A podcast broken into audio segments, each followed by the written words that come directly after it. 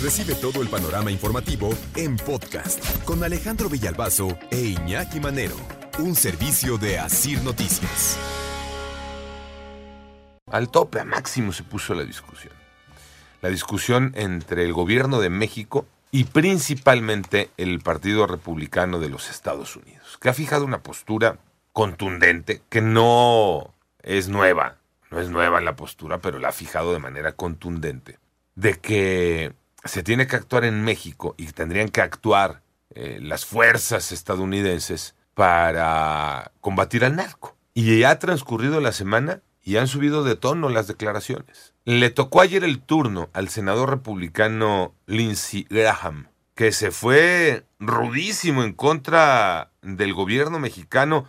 Nada más calificó a México de vivir en un narcoestado, así lo dijo. México es un estado narcoterrorista. Al presidente de México, el fentanilo es un arma de destrucción masiva que está siendo liberada desde su país, está llegando desde su país, está permitiendo refugio seguro a esos grupos por operar con impunidad. ¿Por qué lo está haciendo? Este hombre, Lindsey Graham, es el autor de la iniciativa que busca declarar como terroristas a los cárteles de la droga mexicanos y con esto, pues tomarse eh, la atribución de poder pisar suelo mexicano con sus Fuerzas Armadas con el pretexto de combatir al narcotráfico. Y dice además este hombre que es altamente probable que eso ocurra en el Congreso de los Estados Unidos. Creo que a los estadounidenses les gustaría que usáramos todas las herramientas que tenemos para que México mejore su juego. Comencemos con la designación FTO, luego sigamos con una autorización para usar la fuerza si es necesario. Me encantaría hacerlo en conjunto con el ejército mexicano. Y le mandó un mensaje al presidente López Obrador, así directo, mensaje al presidente.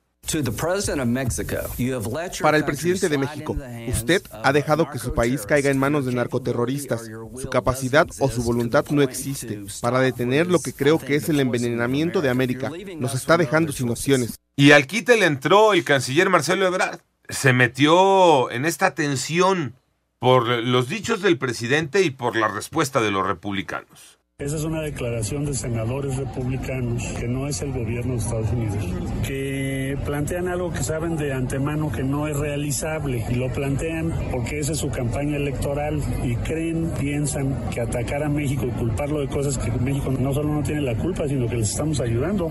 Vaya que cómo subió de tono la discusión.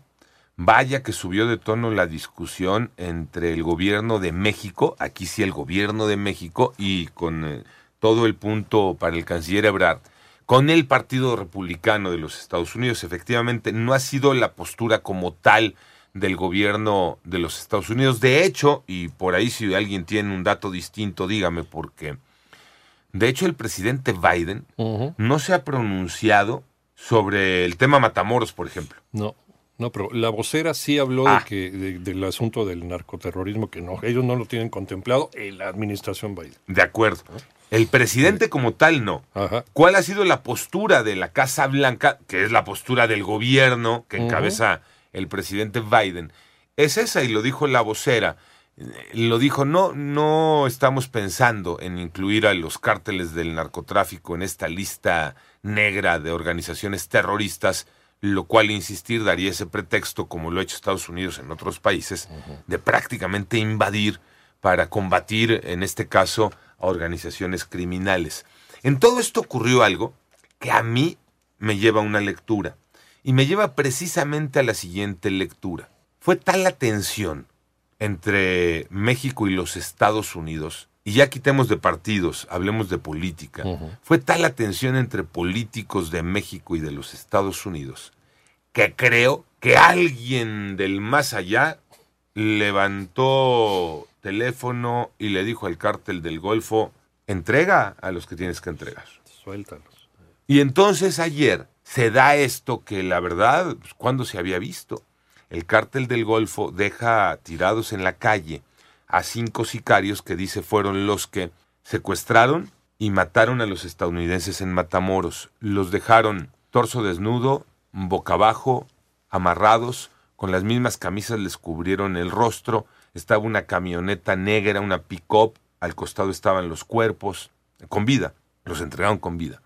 Y había una cartulina con un mensaje. En ese mensaje, entre otras cosas, puntos centrales, se ofrecía disculpas a la sociedad de Matamoros. ¿Cuándo se había escuchado que el narco se disculpara por algo? Pero del mismo cártel. Del mismo cártel. Porque ha habido, ¿no? Entre, entre un cártel y otro que están peleados. A ver, estos fueron los güeyes que mataron al niño de no sé qué. Ahí los tienes. Y son los del otro cártel, el cártel rival. Eso sí lo han hecho varias veces. Pero esto del mismo cártel, yo no me acuerdo. Sí, qué bueno que haces esa puntualización. el cártel del Golfo decide entregar a estos cinco sicarios y el cártel del Golfo, como organización, pone esta cartulina con ese mensaje y dice que los entrega porque actuaron por cuenta propia, porque fueron indisciplinados, porque rompieron las reglas, así lo dice en su carta escrita a puño y letra, que dejen una cartulina en el parabrisas de esta camioneta pick-up. Por eso les digo, que a mí me llama la atención esta postura, porque ¿cuándo se había visto eso? Sorprende. ¿eh? Sorprende. Entonces, para mí esa sorpresa podría llevar a que, les digo, que una voz del más allá, en esto que, que tanto, o a lo mejor yo ya estoy muy afectado por tanta ficción que he visto del tema, pero sí en una voz del más allá, en esto de, es que no sé si sea la palabra, porque luego uy, ¿no? Este, pero bueno, es una negociación incluso, ¿no? ¿Quién habló, no? Claro, decir. ¿Sabes qué? Ponlos, ¿no?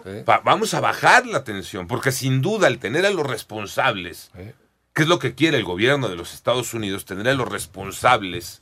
Entonces la tensión baja.